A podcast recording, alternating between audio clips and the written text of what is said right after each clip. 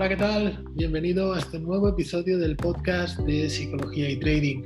Hoy vamos a hablar de preguntas, preguntas que nos habéis, que me habéis dejado a través del canal de Instagram, arroba psicología y trading, en la que, bueno, pues una vez al mes o así, cuelgo una story en la que os pido que preguntéis cualquier cosa que, que queráis que hablemos en las sesiones. Y la verdad es que es muy interesante porque recibo un montón de preguntas para no hacer un vídeo muy largo, siempre escojo cinco, son las cinco pues, eh, que más pueden ayudar a, que más os pueden ayudar. Y sin duda, pues iremos haciendo eh, sesiones de este tipo para contestar a todas las dudas que tenéis. Vamos a empezar. Y en primer lugar es eh, Javi SV quien nos pregunta qué opinión tienes sobre las cuentas de fondeo. Vale, las cuentas de fondeo. Bueno, esto es algo que en, España la verdad es que no, no, es muy habitual que la gente haga pruebas de fondeo. En Latinoamérica sí que es algo bastante más habitual y, que las trabajan, las trabajan de forma, bueno, pues, pues más constante, ¿no? ¿Qué opinión tengo de ellas? Bueno, no olvidemos que las pruebas de fondeo las las aporta, las genera una empresa que se dedica a esto, ¿no? ¿Qué es una prueba de fondeo? Bueno, pues muy rápidamente, para los que no lo sepáis, es como si fuera un examen. Es decir, el broker te, da un... Tú tienes que pagar, como si fuera una matrícula, un derecho a examen, llámalo como quieras. Entonces el broker te dice, eh, el broker no, la plataforma de la empresa de, de fondeo te da una serie de instrucciones en tu operativa. Es decir, no puedes perder más de tanto capital, no puedes perder más de tanto capital en un día, tienes que conseguir tantos puntos, tienes que operar un mínimo de 15 días, no puedes dejar operaciones abiertas el fin de semana, por ejemplo. Te pone una serie de requisitos y te da un capital. Si tú consigues llegar a los objetivos, que es conseguir una serie de puntos, siempre respetando las normas de gestión del riesgo, digamos que tú apruebas ese examen, esa prueba de fondeo, y luego ya te dan un capital eh, para que tú operes, eh, digamos como si ese capital fuera tuyo. Tú mensualmente tienes que pagar una cuota, de, pues más o menos el coste de que pueda ser la matrícula del examen, pues más o menos algo similar, eh, estamos hablando de, no, lo sé, eh, más o menos sobre unos entre 100 y 200 dólares, y eso te da derecho a utilizar la plataforma que, ellos te, ofrecen, el broker, con los datos en tiempo real, etcétera, etcétera. Y ya son cuentas de eh, 25.000 euros, dólares, 50.000 dólares, 100.000 dólares, 150.000 dólares. A mayor cantidad que quieras la cuenta, pues más es la cuota mensual que tienes que pagar, pero ya te digo que van entre los 100 y los 200 dólares más o menos. ¿vale? Las normas siguen, es decir, eh, igual que tú has pasado la prueba de fondeo, has pasado ese examen con unas reglas, pues del mismo modo tienes que continuar trabajando bajo esas mismas reglas. Si te saltan las reglas de gestión del riesgo, es decir, que pierdes más de una determinada cantidad en un día o en un cómputo de días, pues digamos que eh, cierran la cuenta y has perdido tu, inversión. Tu inversión que es el coste, digamos, de la, de la matrícula, el coste mensual que tienes que pagar, esos 200 dólares o lo que sea. ¿Qué pasa si ganas? Bueno, pues si ganas, eh, la mayoría de cuentas hacen que tú te lleves un 80% de las ganancias y un 20% de las ganancias es para ellos. ¿Cuál es el secreto de esto? Bueno, pues, ¿por, qué funcionan estas empresas? Estas empresas viven, en primer lugar, de los traders que no operan bien. que no, más que no operan bien, que no tienen una buena gestión del riesgo, no tienen un buen psicotrading. ¿Por qué? Bueno, pues porque ya, ya supongo que conoces esas locuras que, que pasan de vez en cuando, ¿no? Que empiezas a sobreoperar, que pierdes más de la cuenta, eso es realmente eh, cuando, cuando ellos ganan. ¿Por qué? Pues porque se van quedando con el importe de todas esas matrículas, de todos esos exámenes. ¿Que resulta que eres un trader ganador? Pues perfecto para ellos también, porque cada vez que tú ganes se llevarán el 20% de tus beneficios. ¿Es recomendable? eh, sí, creo que es una muy buena oportunidad, pero no para aprender. ¿Qué te recomendaría? Que aprendas primero con tu capital, con importes súper pequeños, eh, y cuando consigas esa consistencia, cuando mm, tengas unas reglas de gestión del riesgo muy férreas, muy firmes, tus operaciones tengas un alto porcentaje de acierto, etcétera, etcétera, entonces es cuando puedes dar el salto a la prueba de fondeo. Pero no hagas experimentos en una prueba de fondeo, no, no puedes empezar directamente y meterte en una prueba de fondeo. Si solo tienes 200 euros para invertir, 200 dólares, 300, 500, da igual, digamos que solo tienes para hacer la prueba de fondeo, no te va a salir a cuenta porque la presión que vas a tener también es muy grande. Yo te recomiendo que inviertas pues 100 euros en un broker que hoy en día tenemos casi cualquier broker que nos permite operar con céntimos, que aprendas de ese modo y una vez lo consigas ya irás a hacer esa prueba de fondeo. Em, si es algo que os interesa, decírmelo en los comentarios porque vamos a haremos un capítulo especial sobre las cuentas de fondeo y explicaremos con más detalle cómo funciona. Otra pregunta de Salva23 que nos dice cómo conseguir la consistencia en el trading. Bueno, la consistencia, eh, la consistencia la podemos conseguir haciendo siempre lo mismo. Es algo que insisto mucho en, curso eh, o con las mentorías que tengo con mis alumnos, aunque el secreto de esto no está en hacer grandes operaciones, eh, sino en ser consistente, en hacer un poquito cada día, en ir sumando poco a poco, de una forma eh, lenta pero constante. ¿Por qué? Pues porque el trading tiene que ser aburrido, ¿no? Digamos, eh, tenemos que hacer siempre lo mismo, utilizar los mismos patrones, esos patrones que sabemos que nos dan una ventaja estadística. Y si no se dan esos patrones, simplemente no operar. Pero tenemos que cambiar un poco esa mentalidad de querer ir siempre a conseguir grandes tendencias, grandes cantidades de puntos, olvidarnos un poco del día a día y tener una visión un poquito más global. La consistencia se consigue durante mucho tiempo, hablo de meses, haciendo cada día lo mismo y lo mismo y lo mismo y lo mismo y lo mismo.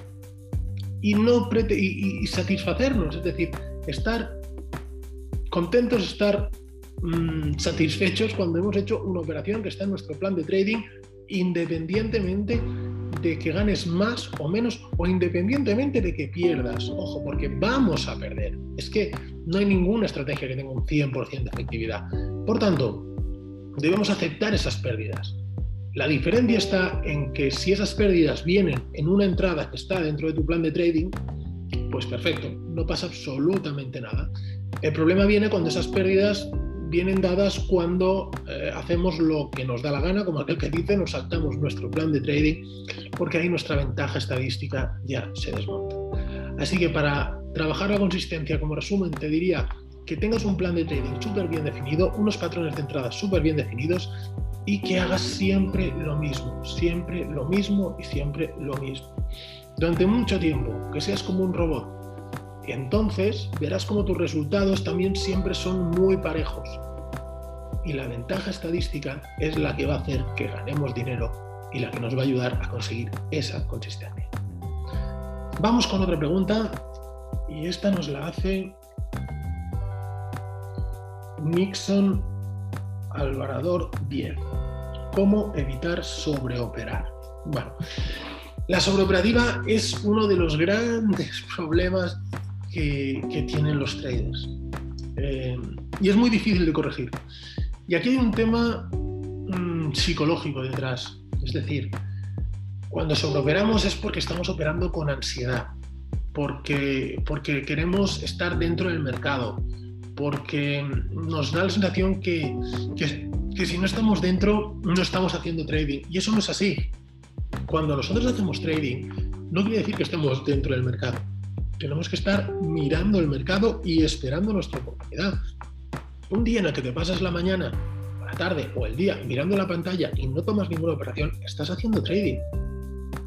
Pero tienes que esperar a que se dé ese momento, el momento exacto de tu entrada, un poco lo que hablábamos en el punto de la pregunta anterior. Em, la sobreoperativa es un gran error. ¿Por qué? Porque ya ves cosas donde no las hay, porque tomas entradas precipitadas que no están en tu plan. Yo siempre digo lo mismo, tenemos que marcarnos un límite de operaciones al día. Las que consideres, las que sean. A ver, las que sean, tampoco podemos hacer muchísimas operaciones. Yo recomiendo en una sesión de scalping dos operaciones, tres como mucho. No da para más el mercado. Es decir, no tiene mucho sentido que tomemos más operaciones cuando realmente el mercado no nos las está dando, porque entonces ya vemos operaciones donde no las hay. Ese es el gran problema. Intentamos, queremos, se nos ha escapado una operación y queremos meternos en otra pensando en la anterior y te sale mal y justo cuando te sale mal vuelves a entrar y la metes en la posición contraria, es decir, estás largo, te sacan y dices, bueno, pues entonces será corto y te pones corto y luego te vuelven a sacar y te vuelves a poner largo y ya no tienes ningún criterio. Entonces yo te diría que tomaras un límite de operaciones al día que esté relacionado con tu límite de pérdidas, que es algo que ya hemos hablado en otros vídeos, en otros capítulos, eh, que serían, por ejemplo, dos operaciones, tres operaciones, da igual. Y en el momento que las hagas, cierra la pantalla, es tan fácil y tan difícil de hacer, también lo reconozco, como cerrar la pantalla. Coges, bajas la pantalla del ordenador, que sea un reflejo automático, apagas el ordenador o te levantas, te levantas cuando te salta tu stop de tu segunda operación o tu profit incluso, ¿eh? no hace falta que sea stop. Te levantas, te vas a dar una vuelta y piensas, y dices, vale, dos operaciones, era mi límite de operaciones, ya no tengo que hacer más y así evitas esa impulsividad del momento. ¿De acuerdo? Es algo complicado, pero es algo súper, súper, súper necesario.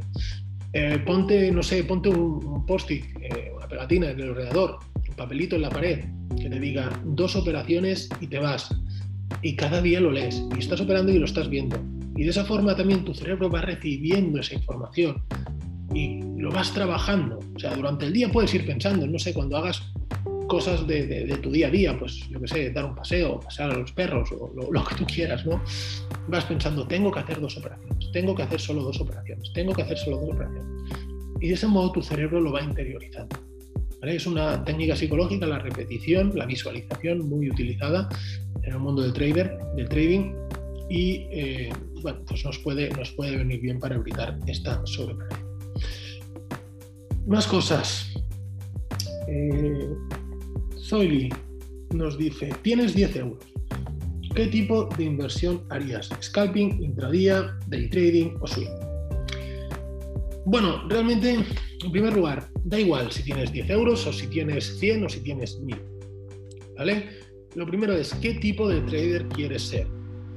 ¿Quieres ser un scalper? ¿Quieres ser un day trader? ¿Quieres ser un swing? ¿Quieres ser eh, largo plazo?